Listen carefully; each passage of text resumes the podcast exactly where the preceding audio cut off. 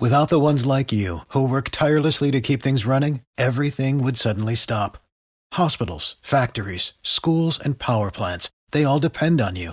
No matter the weather, emergency, or time of day, you're the ones who get it done. At Granger, we're here for you with professional grade industrial supplies. Count on real time product availability and fast delivery. Call clickgranger.com or just stop by.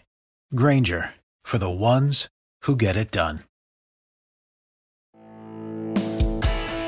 Este es el podcast de Alfredo Romo, 889noticias.mx. Estoy revisando la página de la Organización para la Cooperación y Desarrollo Económicos, a la cual, el, de la cual, mejor dicho, forma parte México. Y tienen el examen PISA, del cual hoy se ha hablado muchísimo. Un examen que se le hace a niños, bueno, más bien chavas, chavos de 15 años de edad en todos los países que componen esta organización. Dice Program for International Student Assessment. Eso significa PISA. Por eso está abreviado y está en inglés. ¿Ok? ¿Qué es eso? Vamos a empezar por ahí. Es un eh, examen para evaluar a los alumnos de manera internacional. De todos chavos y chavas que forman parte de los países de la OCDE. Quieren medir la capacidad de ellos para tener conocimientos y habilidades de tres, tres puntos importantes. Lectura, matemáticas y ciencias. Esas tres cosas. ¿Por qué específicamente esas tres cosas? Porque son las que te sirven para la vida. O sea, tienes que saber cuánto es un kilo, un centímetro, ¿no? Tienes que saber multiplicar, sumar, aritmética básica. Tienes que saber leer y escribir. Eso es lo que te va a permitir salir adelante en la vida, entender el mundo como tal. Entonces, eso es lo que se proponen cuando se hace un examen a chavas y chavos de 15 años de edad. Vamos a ver. México salió muy mal. Pero lo interesante de todo esto es que el examen PISA ahorita a mí se me hace uno de los más importantes de la historia moderna del país ¿Por qué? Porque estamos ya a un año de haber salido de la pandemia, pandemia que duró dos años y medio más menos. En dos años y medio en que el gobierno, ¿sabes qué hizo? No calificó. Todos pasan. ¿Te acuerdas? Una pandemia donde los profesores dejaron de ser profesores para ser más conductores de video. En el mejor de los casos, si es que lograban dar la clase a través de una computadora. La mayoría simplemente mandaba decir a través de una cuenta de WhatsApp qué tenían que hacer. Yo escuché eso muchísimo. Tomando en cuenta que no todas las, las casas tienen una computadora. Más bien los chavitos se conectaban por un teléfono celular, que es donde más usamos Internet en México.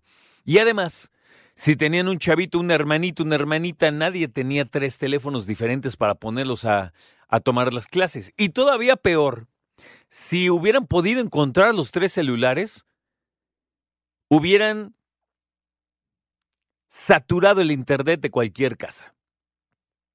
Entonces los que podían y querían, habían quien tenían hijos y tenían esta computadora y todo, y no aguantaba la banda ancha de la casa para sostener tres computadoras o teléfonos o tabletas distintas para mantenerse en las clases.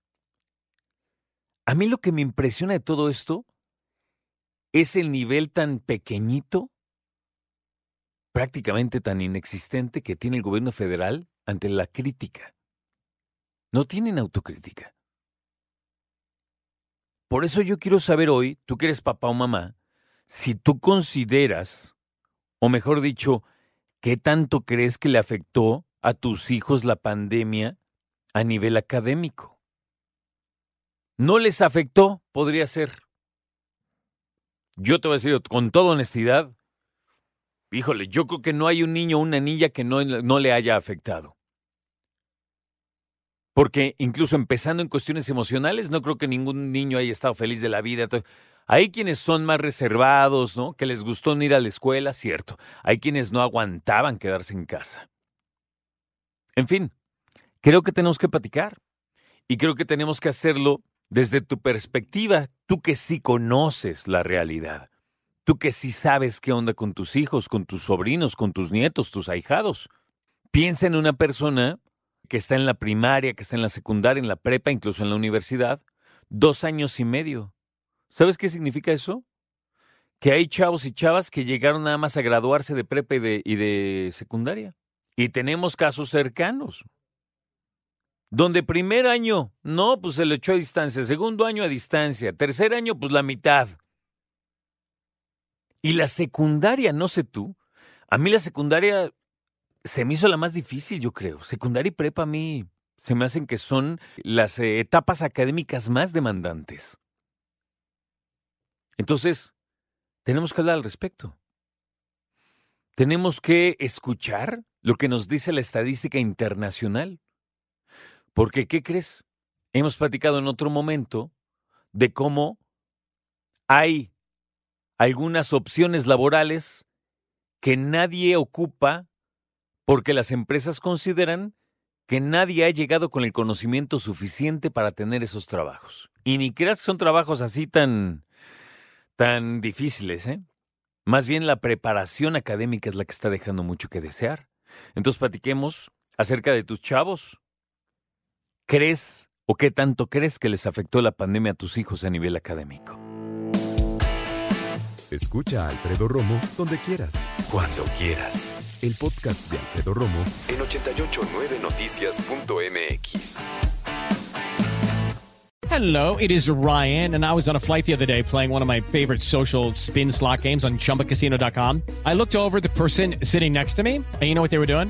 They were also playing Chumba Casino. Coincidence? I think not. Everybody's loving having fun with it. Chumba Casino is home to hundreds of casino style games that you can play for free anytime, anywhere, even at 30,000 feet. So sign up now at chumbacasino.com to claim your free welcome bonus. That's chumbacasino.com and live the Chumba life. No purchase necessary. Group. Void prohibited by law. See terms and conditions. 18 plus.